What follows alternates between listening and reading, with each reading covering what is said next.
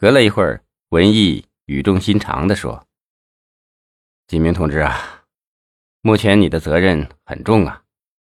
一方面你要分分秒秒的破案，要和犯罪分子赛跑；另一方面，你要顶住压力，而不能受到来自方方面面的干扰啊。”宋继明忙问：“是不是有人不想让我插手此案呢？”赵东林和文艺都没有回答，两人不约而同的对视了一眼。苦笑了一声，赵东林站起身来，加重了语气说：“金明，这些你不要操心，你操心的是你如何尽快破案。我和文书记只要在位一天，就要一天保证你有足够的时间破案。”宋继明有些伤感，我知道有人想让我下台，甚至想置我于死地，可我相信。这是共产党的天下。说到这儿，宋继明感情激动了起来。这几天经常有人给我打恐吓电话，他们的目的是什么呢？不言而喻，就是怕我全身心的投入啊！赵东林走了过来，拍了拍宋继明的肩头：“是啊，因为你这样做是得罪人呐。可是不得罪这些人，你就要得罪人民，得罪党。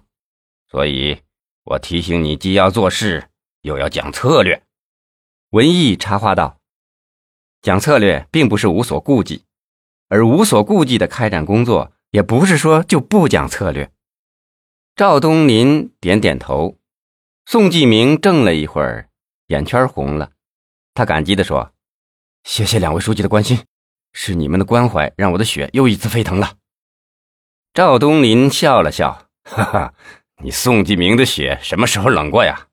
要说冷，也是周围的环境想让你冷，让你少管、少插手。可你宋继明会答应吗？我想不会吧。我和文艺同志相信你的血会一直热下去的，是不是啊，文艺同志？文艺在一旁连连的点头。那是那是啊，继明同志的血始终是和老百姓的血一起流的，不让他放手干，这不是他的性格。宋继明激动的站了起来，老书记、文书记。不要说这些鼓励的话了，我不是三岁两岁的小孩子，我理解你们的一片苦心，你们是怕我受到了威胁就会放手不干，这真不是我宋继明的性格。说真的，从一开始我就隐隐约约的感觉到南疆的这一股黑社会势力，从那一天起，我就暗自押上了自己的身家性命。在这里，我要向你们表个态，无论遇到什么样的困难，我宋继明绝对不会就此罢手的，不打掉这股黑恶势力。我是誓不罢休的。赵东林一把拉住宋继明的手：“好，好，好，我和文艺都相信你，我们更会支持你，全力以赴的支持你，一起铲除这股黑恶势力，还南疆一方太平。”宋继明热泪盈眶，他语气低缓地说：“我认为他们作案的手段和计谋并不高明，尽管很明显，但我们却找不到证据。我现在只能先凭感觉了。”我想，眼下他们还不会罢手的，一定还会想方设法的对付后面的同志。赵东林沉思了片刻，突然问：“那你看看下一个目标会是谁呀？”宋继明说：“孙军平。”赵东林和文艺不约而同的吃了一惊。文艺同志，你快让组织部的同志去通知孙军平，就说你找他谈话，说是转业干部工作安置问题的谈话。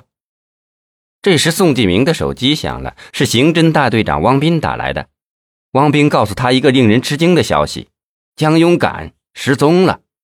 汪斌在电话里说：“宋军，我们昨天上午接到过他的电话，他说他要回来吃午饭，结果一直没了消息。今天早上我们才想起打他的手机，结果打不通。